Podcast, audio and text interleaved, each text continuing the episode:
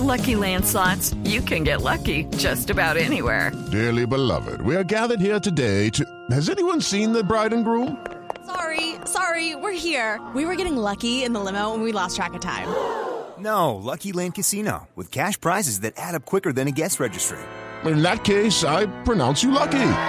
Play for free at LuckyLandSlots.com. Daily bonuses are waiting. No purchase necessary. Void where prohibited by law. 18 plus. Terms and conditions apply. See website for details.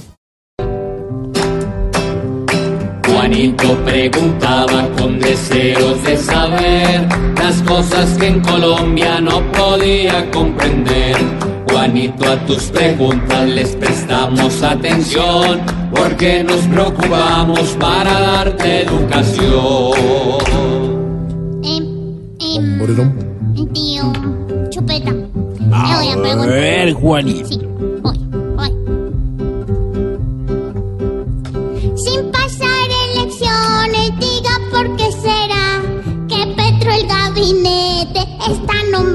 ya. ¿Por qué? Pues Juanito, me haces tú una pregunta difícil de entender. Yo no tengo memoria, eh, yo ya no soy joven, Juanito, como usted sabe, porque trabajamos juntos, de un candidato o precandidato que suelte nombres del gabinete antes de las elecciones. Esto yo no lo había visto nunca. Y entonces, hemos visto que el doctor Petro ha soltado unos nombres de eventuales personas que podrían ser miembros de su gabinete ministerial.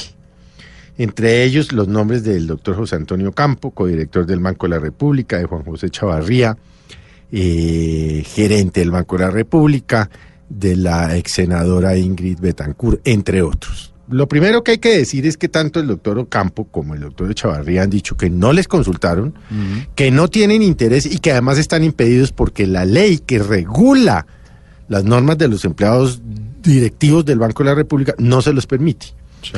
Tal vez estos nombres los está soltando el doctor Petro para mandarle tranquilidad a los mercados y a quienes han dicho que va a ser un gobierno de izquierda al estilo de Chávez y de Maduro.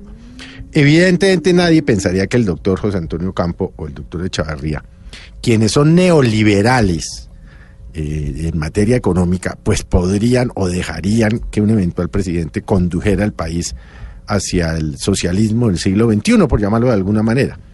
Pero sí resulta, por decirlo menos insólito, que se estén soltando nombres cuando estamos a cinco días de las elecciones. Estos nombres normalmente los empezamos a, a- a oír cuando el candidato ya ha sido electo y hasta donde yo entiendo el doctor Petro no ha sido electo No. como no lo ha sido el doctor Iván Duque. Al domingo, señor. Porque de haber sido electos, pues no estaríamos yendo a elecciones el próximo domingo a escoger entre el uno y el otro.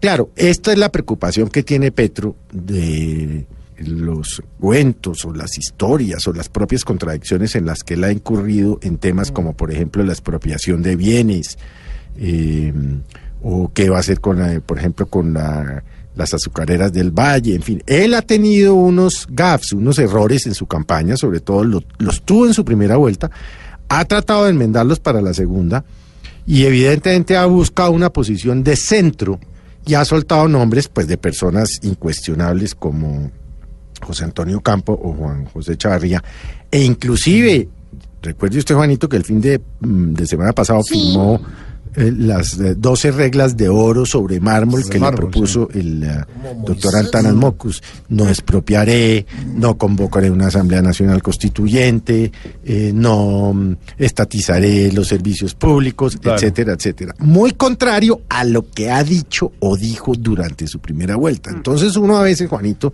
se pone a preguntar eh, a qué Petro le creemos. ¿Al Petro de la primera vuelta o al Petro de la segunda vuelta?